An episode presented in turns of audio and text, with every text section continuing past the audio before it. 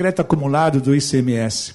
Crédito acumulado do ICMS, assim como a subvenção tributária do ICMS, são dois grandes tabus né, na legislação estadual tributária. O crédito acumulado do ICMS, ele praticamente é um regulamento dentro do regulamento do ICMS. A verdade é essa.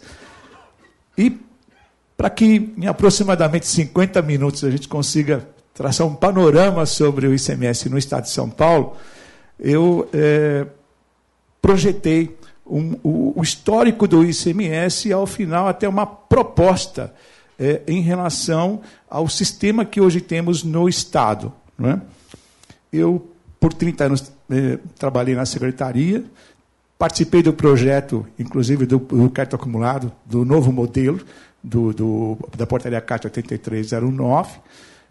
Me aposentei o ano passado e a gente trabalha um pouquinho também com crédito acumulado hoje aí nas empresas com alguma dificuldade nessa área, né? A gente acaba é, instruindo em, em algumas situações.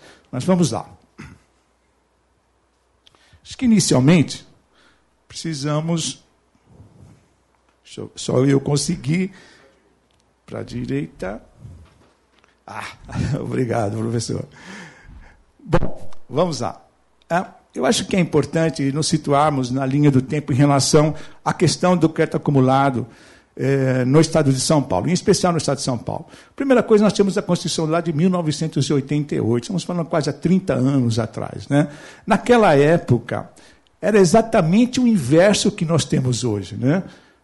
Porque o crédito acumulado, o que, que é, é na realidade? Eu tenho um saldo credor de ICMS, onde normalmente eu tenho uma entrada de mercadorias em uma alíquota de 18%, uma saída não tributada ou com uma alíquota reduzida, que me gera um saldo credor e que me possibilita transformar isso em crédito acumulado.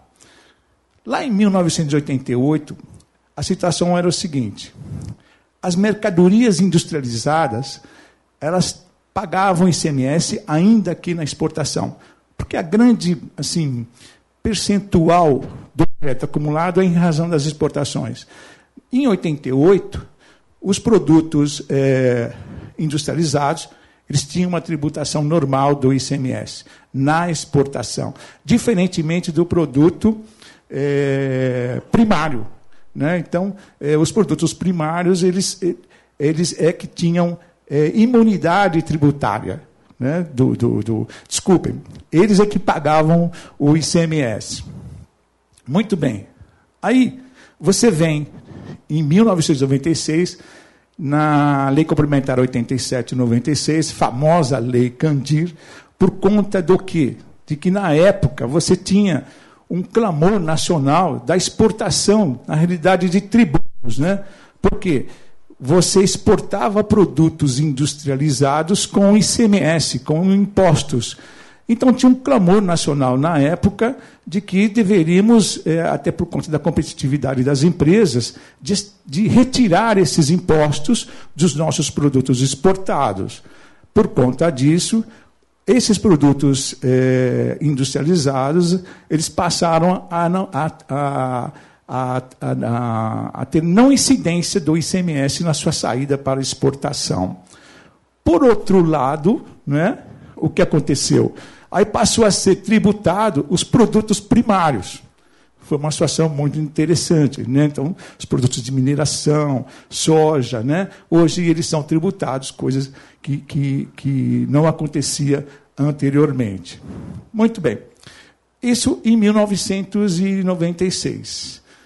Aí criou uma seguinte situação: os, os estados que eram altamente industrializados, como o estado de São Paulo, por exemplo, houve uma, um clamor geral né, das administrações tributárias, porque eu tinha uma arrecadação calcada exatamente no imposto sobre a exportação e, de repente, eu não vou ter mais. Por conta disso, o governo federal falou: não, nós vamos criar aqui uma compensação para vocês através da lei complementar 8796 que era a Lei Candir. Isso não aconteceu. Veio a emenda 42, 42 2003, a emenda constitucional, na tentativa de trazer uma solução para esse cálculo, essa compensação não é? que o governo federal ofereceria aos estados, mas a verdade é que isso não ocorreu. Chegamos a um ponto que o Supremo Tribunal Federal deu um prazo para o Congresso Nacional até o dia 30 de 11, ou seja, de 2017, mês que vem, para que se construa exatamente o cálculo de devolução ou de compensação para os estados em relação à perda de arrecadação por conta das exportações. E, se o Congresso Nacional não suprir essa, essa demanda, o Tribunal de Contas da União é quem vai ter que produzir essa sistemática de cálculos. Tudo isso por conta da questão da compensação tributária que os estados desejam para a perda da arrecadação. Que até hoje eu nunca vi nenhum estudo, Maurício, sinceramente, nem é, é, acadêmico, que consiga provar essa queda de arrecadação. Muito pelo contrário, as arrecadações de ICMS, elas vieram em todos os estados nesse período de 88 né, até 2000, 2010, num movimento muito crescente. Bom, tirando fora essa questão da compensação tributária que o governo federal deveria fornecer para os estados, e isso até hoje não ocorreu, e se ocorreu, ocorreu em base muito pequena, coisas assim de 2 bilhões para todos os estados, e o governo federal é, transferiu né, como, como verba. E isso é um argumento que muitos estados utilizam para não devolver o crédito acumulado para os seus contribuintes, a verdade é essa também. Mas, independentemente disso, você tem hoje uma situação.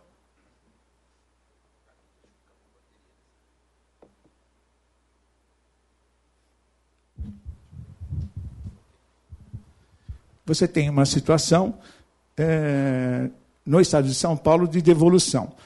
Eu criei, então, aqui na linha do tempo, nós temos de 88 a Constituição, onde você começa, a Lei Complementar 87 e 96, a emenda 4203, que fala basicamente da compensação que o, que o governo federal deve trazer.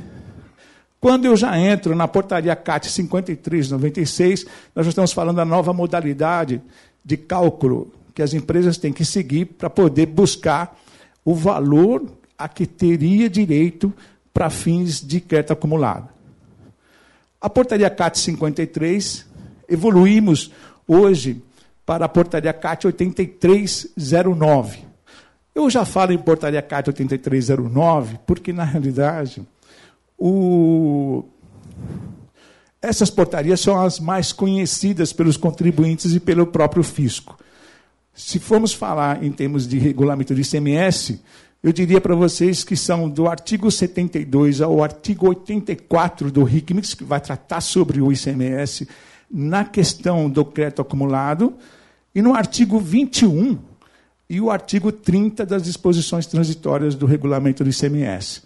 Mas eu preferia trabalhar com vocês, até em respeito né, aos alunos que nos assistem, é, na, nas portarias CATES que elas são de, de cunho mais prático. Né? A portaria CAT 8309 é o sistema de custeio, mais conhecido como sistema de custeio.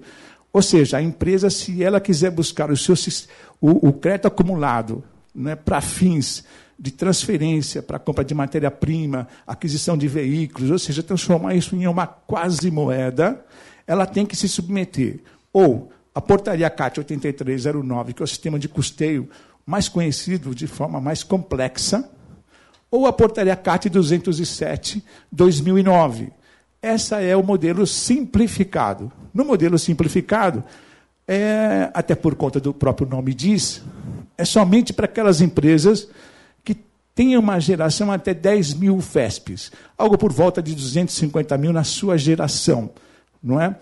É ele é simples por quê? Porque simplesmente a Fazenda disse o seguinte: ó, você pega a sua saída, divide isso pelo IVA para você buscar o custo, o IVA do setor, encontra o IVA do setor, busca a alíquota média, multiplica, você encontrou o valor que você teria de crédito acumulado do período.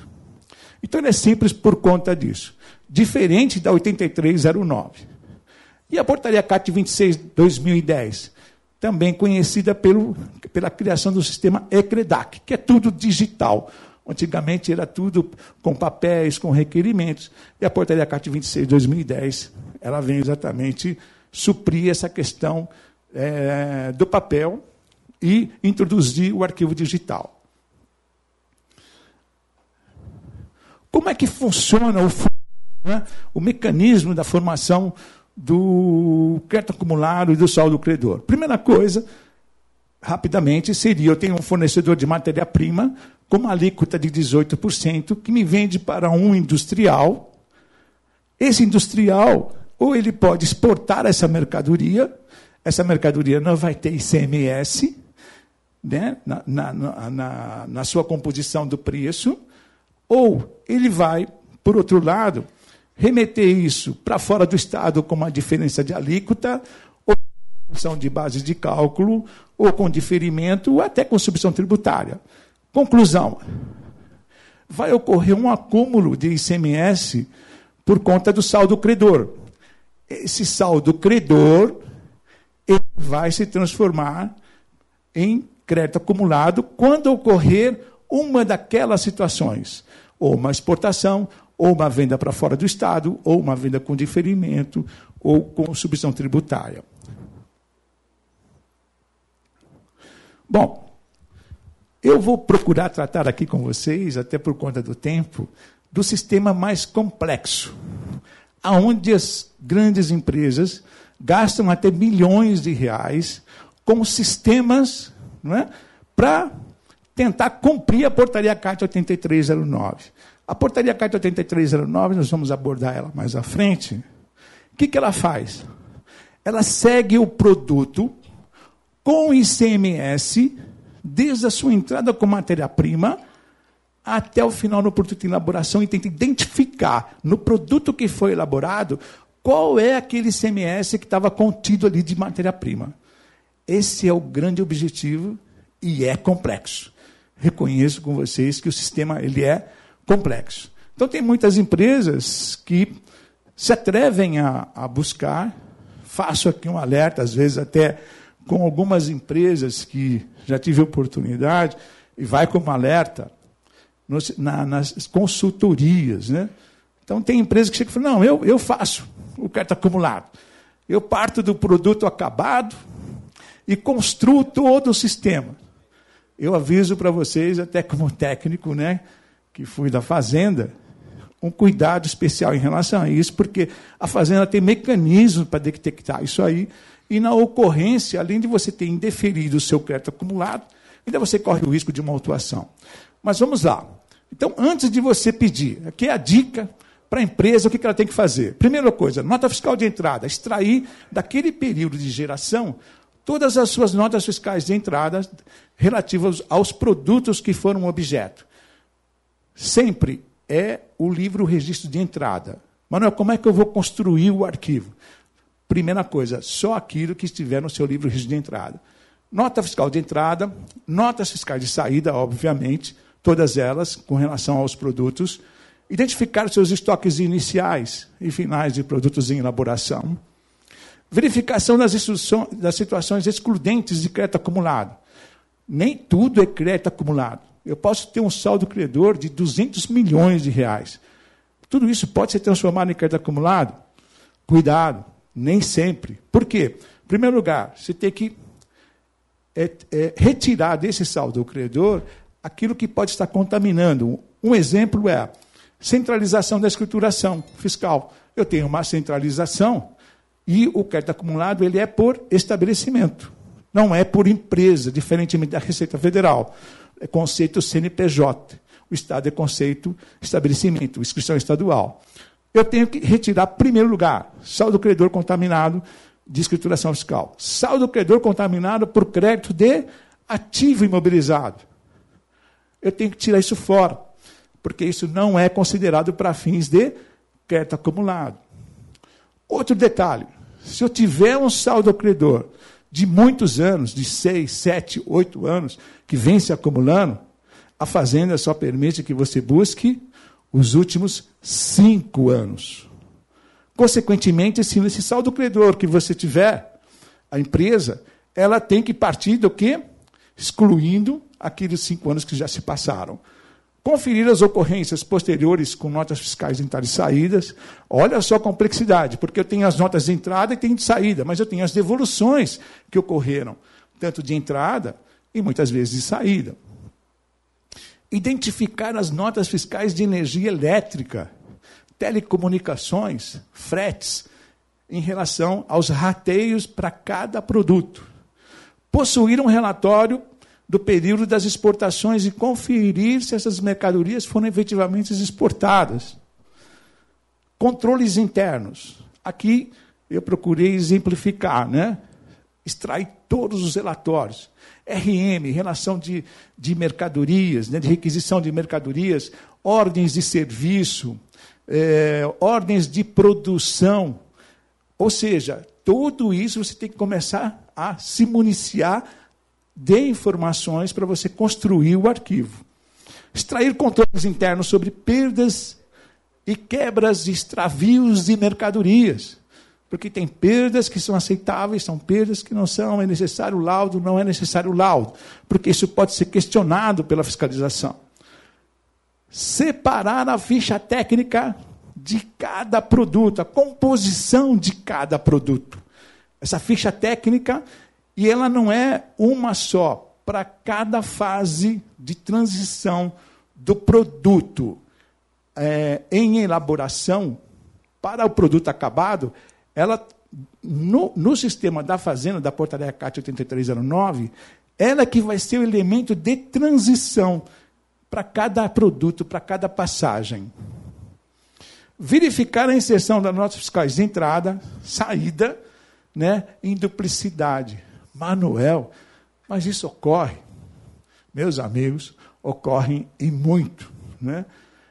A, a verificação da EFD para os alunos ou para os leigos que não, que não dominam esse linguajar, né? EFD, Escrituração Fiscal Digital, o GIA, né, que é a Guia de Informação de Apuração do ICMS, ela tem que ter aderência, embora eles são sistemas diferentes, e muitas vezes a grande maioria das empresas é, erram, erram. Né? Não existe uma aderência da informação da EFD com a GIA. E isso acaba ocasionando não só uma autuação fiscal, mas até o indeferimento do pedido de crédito acumulado. Então, essas notas fiscais, por exemplo, lançadas em duplicidade, ocorrem e muito, mas às vezes uma nota fiscal lançada duas vezes, ainda que seja uma nota fiscal eletrônica em arquivo XML. Vocês não acreditam, mas isso é uma verdade. Então, nós estamos falando aqui de preparativos que a empresa tem que ter para pensar em buscar o seu crédito acumulado. E o fisco, por sua vez. Aqui eu estou colocando confronto padrão, básico. Não é? Nós não estamos falando aqui de uma auditoria, não. Isso aqui é simplesmente você colocou o seu sistema de arquivo do crédito acumulado no sistema da fazenda. Esse batimento aqui ele é automático. Primeira coisa, nota fiscal de entrada, nota fiscal de saída. O fisco, né, seja ele estadual ou federal, ele tem um banco de dados fantástico de todas as notas fiscais emitidas pela empresa e para contra a empresa. Né? Então, Todas aquelas notas fiscais que estiverem nos arquivos, eles vão ser confrontados se eles são verdadeiros. Siscomex, a Receita Federal, ela através de convênio com a Secretaria da Fazenda, disponibiliza o banco de dados das exportações que ocorrem no país. Então, a, Secretaria da Fazenda ela cruza automaticamente todas as notas que estão no arquivo e verifica se efetivamente aquelas mercadorias foram exportadas. Suframa. Ah, mas eu vendi uma nota, eu vendi mercadorias para a Zona Franca de Manaus com isenção de impostos do ICMS. Tenho direito a carta acumulado? Sim. Só que você tem que ter a confirmação. E a Secretaria da Fazenda também tem essa informação dessa, dessa constatação, desse cruzamento.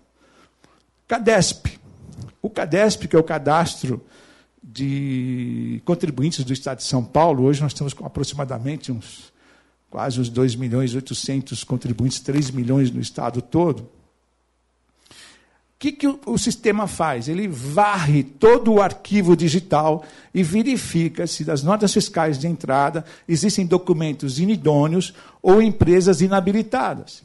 Se você tiver, ele já vai barrar ali. GIA, ele vai cruzar todos os todas as informações suas de GIA, da EFD, e as informações que estão no arquivo digital para confirmar se os valores estão corretos. Importação, da mesma forma que as exportações, a Fazenda cruza as informações que você lançou no arquivo digital relativo a insumos que foram importados, ela vai cruzar se aquilo é uma verdade para fins de cálculo de imposto, para fins de base de cálculo, é? para fins de, de emissão de nota. Bom, o fisco, cuidado, aqui ainda vai outro alerta para aquele que estiver participando do terceiro congresso, amor. Possibilidade de verificação dos estoques. A Fazenda ela vai confirmar se aquele arquivo que você lançou para cada produto, vocês imaginem por exemplo, uma empresa automobilística onde você tem um automóvel. Um automóvel tem 10 mil itens, 15 mil itens. E se você vende aproximadamente ou faz uma exportação de milhares de veículos, vocês imaginem a quantidade de passagens que esses produtos passaram dentro de uma fábrica para gerar uh, o, o valor do crédito acumulado final.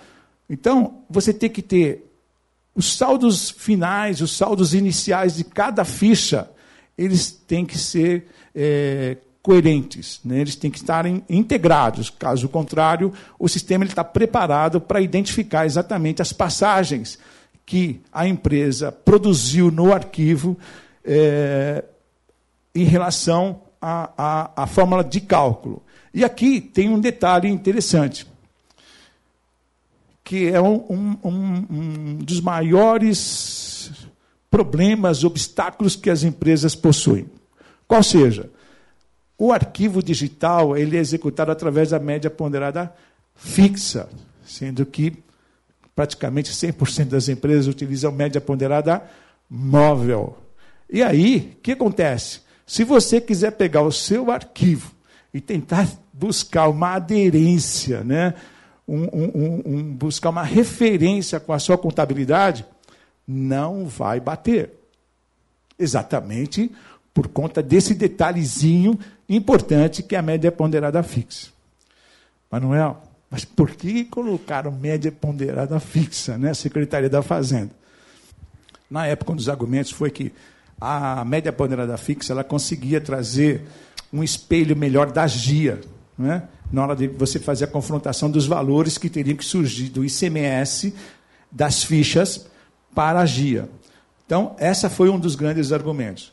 Confronto das transferências de matéria-prima é, para a produção. Então, eu sou uma indústria e tenho filiais, e cada filial faz um pedaço do meu produto, faz um pedaço é, é, da industrialização. Como é que fica essa situação? Porque eu recebo o produto em transferência.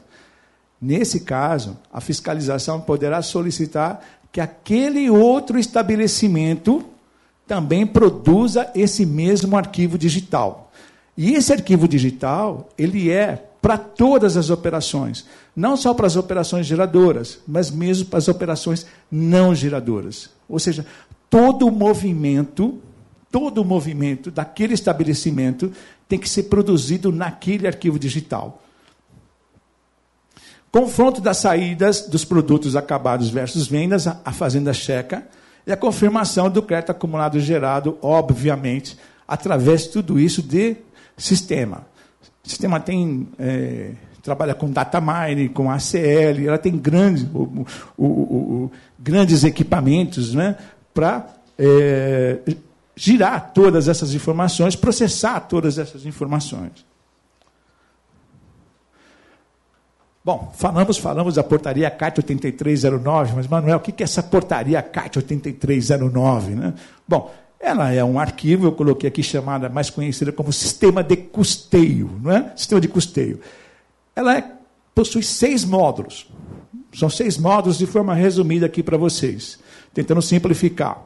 Esses seis módulos são compostos de 35 tipos de fichas. A primeira, o primeiro, o primeiro módulo são as fichas de insumo, de matéria-prima, né? de 1A a 1E, relativo a produtos de industrialização, matéria-prima, é, energia, é, tudo aquilo que for insumo que é agregado ao produto.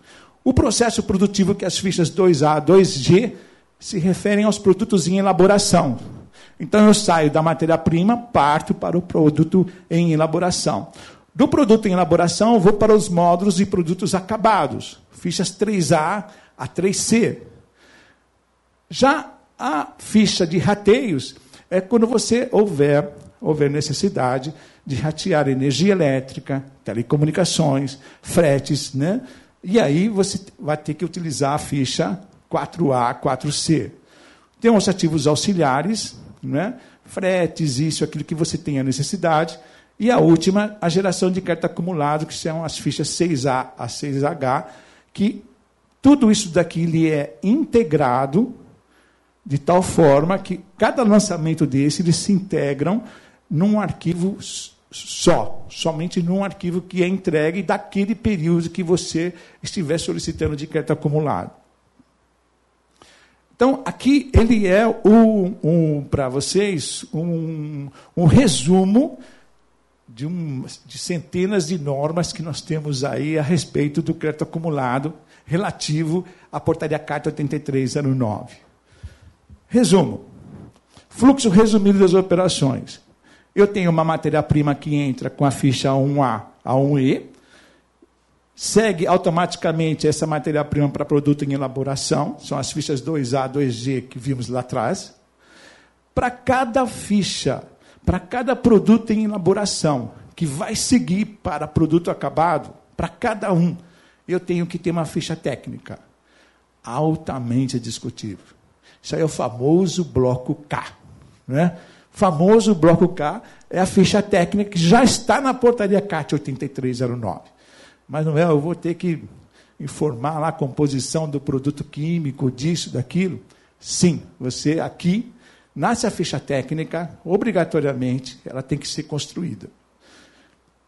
Para quê? Para cada produto que for para produto acabado, né, nas fichas 3A até a 3C, você tem essa formação, e ali é que você já vai ter o valor do ICMS, é, que pode ser objeto de geração de crédito acumulado. Então eu vou sair do saldo credor e vou obter o meu crédito acumulado no final.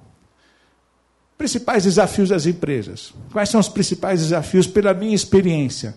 Seja na fazenda ou seja agora na área de consultoria, que eu percebo. Primeira coisa, ausência de integração dos módulos 1A a 1E, 2A a 2G e a 3A a 3C. Estoque inicial aqui não bate, desculpe, estoque final não bate com estoque inicial na outra ponta. Muito comum ocorrer esse tipo de situação. Estoque negativo. Manuel, é possível. Meus amigos, recomendo vocês olharem né, as, o livro, principalmente o modelo 3, registro de controle de produção em estoque das empresas. Muitas empresas geram os arquivos em grande quantidade, às vezes não fazem um controle de qualidade. Você vai encontrar lá menos um motor, menos um, menos um parafuso, menos, e não existe essa questão de menos um. Porque às vezes isso ocorre, Manuel. Tem alguma motivação? Tem. Eu vou explicar para vocês. O que acontece é assim. Normalmente hoje as empresas elas trabalham com o sistema just in time, né? nem just in time, né? Ninguém quer ter mais estoque, estoque custa dinheiro. Então eu compro a mercadoria, já está precisando lá na produção. Então na hora que o, a, o insumo chega na fábrica, a, o, o, responsável pela produção, cadê essa mercadoria? Né? Já manda entrar, já vai direto para a produção, já lança no almoxarifado.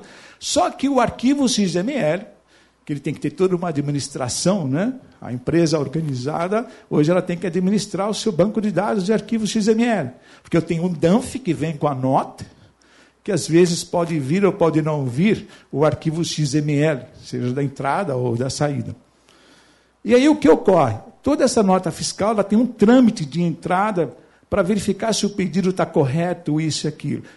E às vezes, quando ela vai ser registrada, a, a, a, o insumo já entrou na fábrica, já foi registrado, como não tinha entrada, o responsável lá pelo almoxarifado do depósito lançou aquilo, ficou, me, ficou negativo, e quando é uma mercadoria, você consegue localizar isso rapidamente.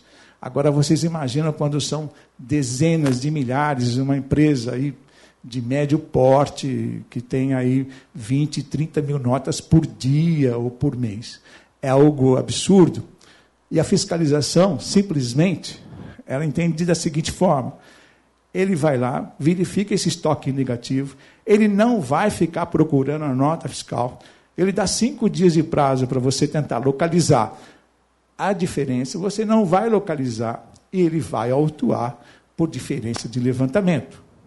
Então, esse é um grande risco que eu normalmente eu recomendo para as empresas tomarem muitíssimo cuidado, que são os estoques negativos. GIAs com valores incompatíveis, a mesma coisa. A GIA não bate com a FD. Não façam isso. Você tem que fazer um trabalho antes de, de geração desses arquivos. Cuidado com a média ponderada móvel, com a média ponderada fixa, mesma coisa. Fabricação de equipamentos de grande porte. Esse é um outro item interessante. São aqueles equipamentos que demoram, às vezes, é, mais de um, um exercício para serem construídos. Grandes equipamentos, geradores, né? É, uma aeronave, coisas dessa natureza. Como é que fica essa situação? Porque quando eu emito a nota fiscal, eu emito em cima de contratos, eventos contratuais. Normalmente, aquele valor que eu tenho na nota fiscal de venda não corresponde àquela mercadoria que está naquele, naquele produto que está sendo exportado ou está sendo entregue. Então, esse aqui, eu considero para vocês que mereceria um, um curso aprofundado de algumas semanas para discussão do crédito acumulado em empresas de grande que trabalham com equipamentos de grande porte que demandam assim mais um exercício na sua elaboração.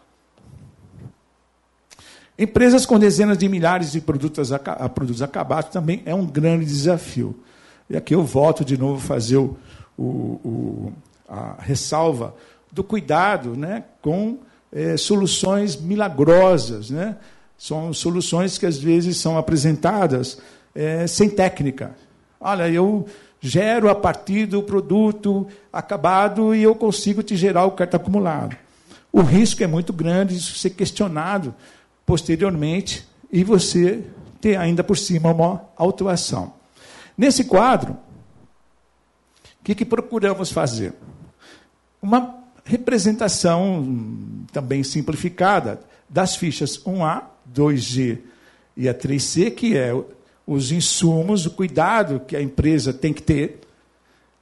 Aqui no produto em elaboração e aqui já na fase do produto acabado. Então, nas fichas 1A, que é a parte de matéria-prima, são as mercadorias, tudo que você deveria considerar para efeito de custo, contabilidade de custo. Mas tudo isso é o inverso que normalmente é feito hoje. Hoje, normalmente, como é que a empresa faz? O produto chega, você retira o ICMS, está certo, os impostos não cumulativos, para você calcular o custo. Nesse sistema do crédito acumulado é exatamente o contrário. Você tem que trazer o ICMS para cada fase que você tem dessa situação. Então, eu tenho mercadoria para revenda, energia elétrica, materiais auxiliares. Você tem que verificar se esse produto, de repente, agrega, tem, ele agrega elementos externos, tipo assim, um produto que agrega umidade, malte, por exemplo. Eu compro malte do sul, né, uma tonelada, eu corro um grande risco quando ele chegar na minha fábrica de chegar 1.200 ou às vezes até 900, por conta exatamente disso, a perda ou ganho de, de peso por conta da umidade. Matérias de consumo interno, né? É, e aqui eu tenho as perdas e quebras, né, que podem ser reutilizados, não é? é imobilizações, produtos que vão para produto em elaboração na sequência dessa matéria-prima. E aqui outro cuidado também, que são as transferências de produtos semi-elaborados. E para cada produto em elaboração, uma ficha técnica. Não é? Uma ficha técnica para cada produto em elaboração, que na sua sequência vai para o produto acabado. E aqui depois eu tenho as situações aí é, é, externas das vendas que comporão o arquivo. Então, esse aqui é um pedaço, um, de forma resumida, é, para vocês, um fluxograma não é? De, do, desse processo de geração de, do carta acumulado em relação ao, ao sistema de custo da empresa. Manuel, o que, que é isso aí? Meu Deus do céu! Da mesma forma, como o assunto ele é complexo, não é? é eu procurei, mas aqui vocês vão entender rapidinho, é facinho de compreender isso aqui. Não é? Ah, é o trâmite do crédito acumulado. Todo mundo reclama no trâmite, mas Manuel tem um crédito acumulado lá que está cinco anos, ou está oito anos, ou dois anos. Como é que funciona isso? Né? Primeira coisa, eu tenho aqui, no, no, no, nessa coluna, do lado esquerdo, as três situações de geração de crédito acumulado. Eu tenho alíquotas diversificadas, né? É, saídas, né? Então, ou, seja, eu recebi com 18% e eu tenho uma saída com 12%, com 4%. Né? Eu tenho com redução de bases de cálculo, com manutenção de crédito, obviamente. Saída com isenção, com não incidência, diferimento ou subção tributária. Então, aqui são as situações de geração. Consequentemente, eu tenho um saldo credor continuado, Olha, e o que é muito importante no pedido? A Fazenda quer que o saldo credor seja continuado e crescente. Porque se você tiver uma situação de saldo credor elevado, mas ele estiver decrescente, a Fazenda não aceita isso para fins de, de pedido de crédito acumulado. Ele é indeferido de imediato. Então ele tem que estar sempre crescendo, crescente. Muito bem. Daqui nós temos você tem que verificar, porque eu posso ter uma situação de saldo credor que não é nenhuma dessas. Existe, Manuel, sim, saldo credor de estoque. Eu posso ter uma situação de saldo credor de estoques que não é nenhuma dessas e ela não é geração de saldo credor. Bom, passado toda essa situação, tirei o, o ativo mobilizado, eu tenho o crédito acumulado gerado. Do crédito acumulado gerado são duas situações. Ou eu vou poder pedir pelo simplificado, opção A, ou pela opção B, que é o sistema de custeio. Opção A, que é o simplificado, é até 250 mil. Lembrem, 10 mil FESPs. Isso está lá no artigo 21 o, do regulamento do ICMS. Desculpe, artigo 30. 21 são os investimentos.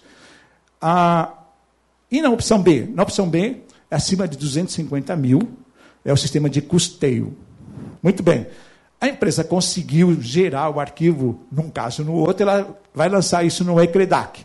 No ECREDAC, vai ser feita uma verificação prévia ou a fiscalização de duas uma. Você pode ter o seu processo deferido ou indeferido. E aqui, na sequência, é as possibilidades. Poucas empresas sabem que ela tem direito a, a um recurso se ela tiver um indeferimento do crédito acumulado. Então, ali eu, eu fiz uma construção dessas possibilidades de recurso. E o último quadro da direita, o que, que é, Manuel? O último são as possibilidades de utilização do crédito acumulado. Ele é uma quase moeda, praticamente, e você pode adquirir matérias-primas, ativo imobilizado, transferência para outros estabelecimentos, né? Ou seja, praticamente é um recurso muito interessante para as empresas nessa época de crise. No estado de São Paulo, devemos ter hoje aproximadamente uns 40 bilhões de reais de crédito acumulado que as empresas podem solicitar ou estão é, paradas na Secretaria da Fazenda. Tem um projeto, estava olhando uma, no Congresso Nacional, ah, parece que no Brasil, ao todo, parece que temos aproximadamente 500 bilhões de reais de saldo credor de impostos, não é, é infelizmente, isso poderia ser é, utilizado no nosso, no nosso país, na economia, né, para até poder movimentá-la né, diante dessa crise que estamos vivendo no momento.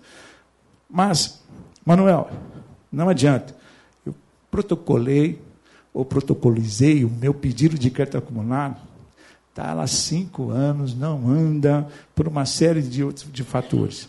Tem alguma solução para isso? Sinceramente, eu consegui encontrar para vocês uma decisão judicial, não é?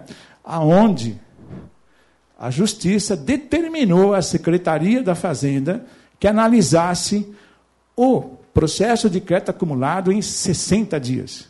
Isso aqui foi uma decisão, inclusive, do Tribunal de Justiça, já em fase de recurso. A empresa pediu 15 dias, ela estava com 5 anos. Ela tinha solicitado em 2005, em 2010 ainda ela estava com o processo dela travado, e o argumento da Fazenda era que, enquanto a empresa não saneasse as dias e o débito impediente que ela tinha, o crédito acumulado não andava. A empresa entrou na justiça e o juiz determinou que a fazenda se manifestasse em 60 dias. Então, estou comentando com vocês é, essa possibilidade desse remédio judicial para aquelas situações onde você tem aí um crédito acumulado parado há, sei lá, três, quatro, cinco anos aí. Bom, já caminhando aqui para o final, trago aqui para esse ambiente, é um ambiente acadêmico, né? um ambiente de pesquisa, é uma proposta para o crédito acumulado do ICMS. Porque você tem hoje bilhões e bilhões de reais praticamente represados nos balanços das empresas, é, sob a rúbrica, muitas vezes, né, realizável a longo prazo, porque você não tem ideia de quando é que aquilo vai se realizar. A verdade é essa, nós estamos falando não é de um milhão ou de dois milhões, nós estamos falando aí de dezenas de milhões, muitas vezes de centenas de milhões, algumas vezes de bilhões. E são recursos valiosos que muitas vezes as empresas ficam é, preocupadas. Né? Em primeiro lugar, isso é um, um lucro fictício, no meu modo de ver, se você for ver, sobre, inclusive, do ponto de, ponto de vista do imposto de renda. Né? É, também as empresas, por sua vez, você ter esse ativo não realizável por tanto tempo, há empresas de auditoria normalmente já estão questionando esses valores para que eles sejam lançados em resultado, já que você não consegue realizar isso em dois anos, três, cinco, oito, dez anos. Ué, então faz o seguinte: você lança isso para para despesa. E a proposta, então, por conta disso, uma, uma proposta que, que trazemos é principalmente para as empresas, né, no sentido de você buscar uma, uma, uma utilização mais ágil, eficiente desses recursos. Não é? Em primeiro lugar, é, para a própria Secretaria da Fazenda. Né? Hoje você tem um elevado custo de manutenção desses sistemas da Fazenda para manter isso. É, hoje o crédito acumulado não é considerado esses valores para efeito de LDO e de LOA, o, infelizmente é, o crédito acumulado, o saldo do credor de CMS é uma dívida com os estados, o, o, que é, os estados têm, é um passivo do Estado com as empresas, deveria estar na LDO e na Lua, não está. A imagem prejudicial do fisco, na realidade, por conta desses valores, né, desse clamor por conta desse valor que fica represado, os grandes contribuintes detentores de saldo credor são potenciais é, é, contribuintes regulares de ICMS, ou seja, eles poderiam estar recolhendo impostos, principalmente esses grandes contribuintes. Custo elevado na busca de eficácia, segurança e agilidade por parte da Fazenda. Por parte da empresa, se não houver previsão de consumo, que eu comentei com vocês, lá de acordo com o próprio né, o inciso 2 do artigo 179, começa a criar um problema de você lançar esses valores, normalmente que as empresas utilizam, não é, é lançar esses valores no circulável é, realizável a longo prazo. Antes de vir, estava olhando de manhã, inclusive, o balanço da Embraer, por exemplo. Né? Embraer tem lá, ela lançou, agora acho que no primeiro trimestre de 2017, algo por volta de 300 milhões de reais no realizável a longo prazo, exatamente sobre esses valores. Se o contribuinte não realizar, teria que lançar isso como resultado. Cria um problema para a própria empresa, para os acionistas, isso e aquilo, para o mercado, performance dos executivos. Para o contribuinte, o saldo credor, né, além de ficar longos períodos, gera o lucro fictício comentei com vocês. Reflexo no fluxo de caixa, isso aí é dinheiro que poderia movimentar as empresas. Prejudica o exportador. Prejudica o exportador do nosso país, porque esse dinheiro ele poderia facilitar, girar o fluxo de caixa das empresas e até você ter um preço mais competitivo lá fora por conta disso. Isso é um custo hoje, esse valor parado nas empresas. Então, resumo, né? no estado de São Paulo nós temos algo por volta de 20 bilhões, o volume normalmente é, é, é elevado. É, a proposta, então, eu tenho aproximadamente os 100 maiores é, devedores do ICMS hoje, eles devem aproximadamente 20 bilhões de reais. Os 100 maiores devedores. A proposta seria utilizar esse saldo credor contra essa dívida. Né? A Cefaz, a PGE, encontra dificuldade de você buscar, principalmente aquele devedor, é, aquele inadimplente, que não adianta, a dívida dele chegou num tal ponto que ele não consegue mais pagar aquilo. Esquece. Né?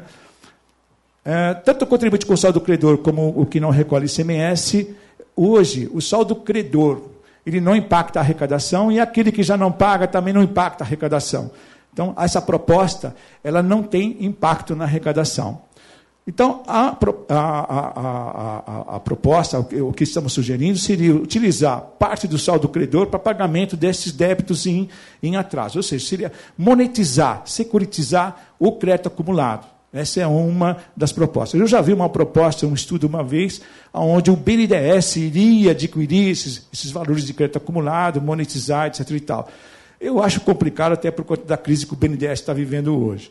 Mas, enfim, seria liberar de forma simplificada 4 bi, né, ou seja, um quinto né, por ano, ou seja, 333 milhões de reais por mês, é, para a liberação de crédito acumulado dessas empresas que detêm para as empresas devedoras. Porque o que ocorre normalmente na cadeia produtiva, você pega o setor metalúrgico, você pega o setor automotivo, você pega o setor de cana-de-açúcar, a cadeia, muitas vezes, de fornecimento, ela está endividada ou ela está com sérios problemas tributários, muitas vezes, e muitas vezes é com o próprio ICMS.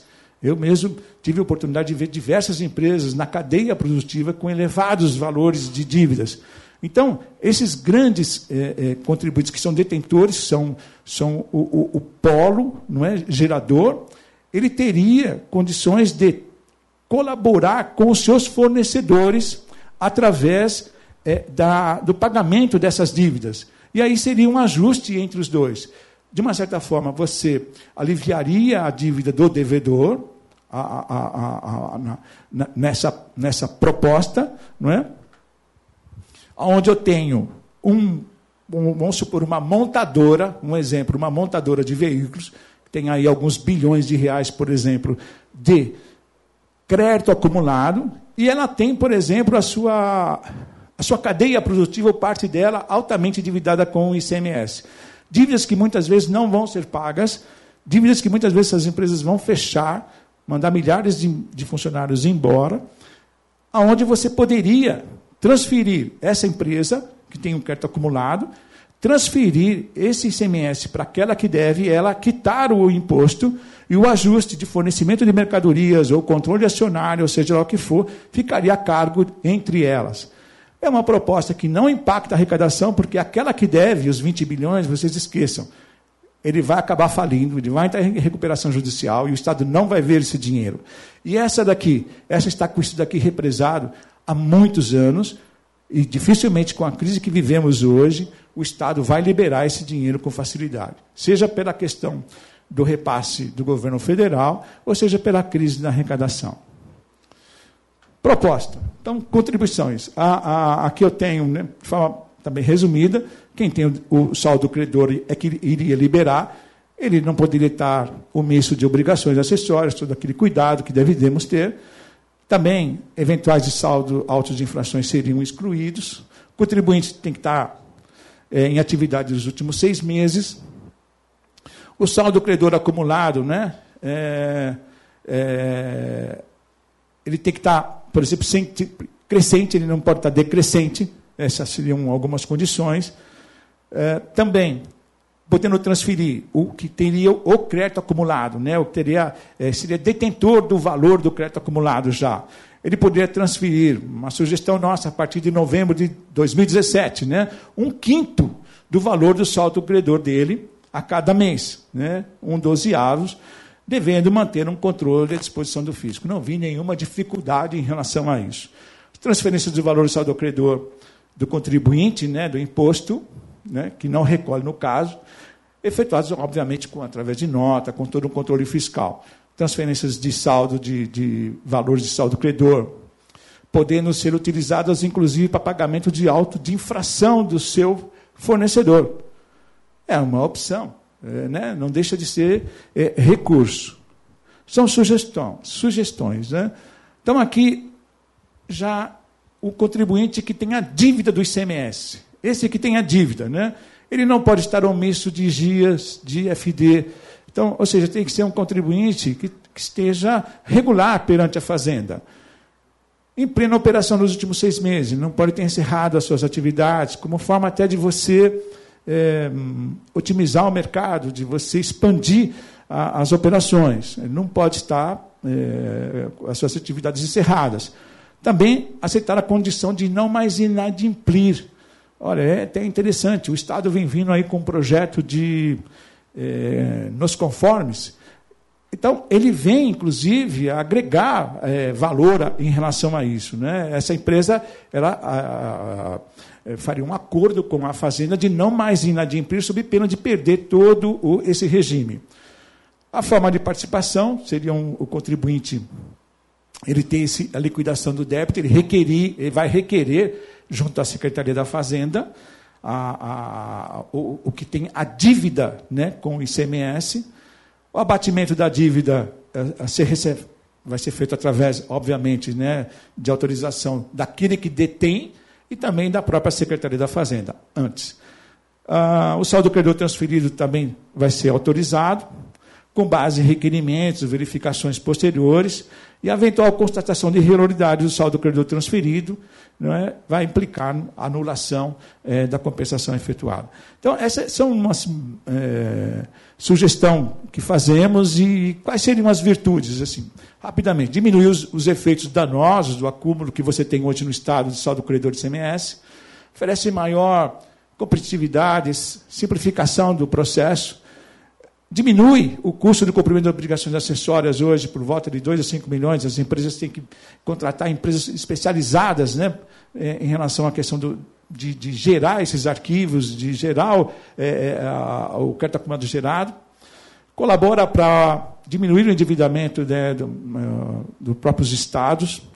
Introduz ânimo e incentivo nos, nas próprias empresas, apresenta um governo moderno, né, justo e de visão, combate a inadimplência de forma inteligente, diminui o saldo credor do contribuinte com o Estado, diminui a salda da dívida do contribuinte com o Estado, diminui o contencioso administrativo. Hoje nós temos mais de 10.500 processos no TIT, no último trimestre, 120 bilhões de reais é o contencioso administrativo hoje no Estado de São Paulo, estoque. Ah, diminui o contencioso, inclusive no judiciário, com a sucumbência. O Estado paga 5% cada auto de infração que ele pede no judiciário. Gente. Isso é um valor absurdo. Também a vantagem que o próprio Estado pode utilizar isso para incrementar né, investimentos no próprio Estado de São Paulo.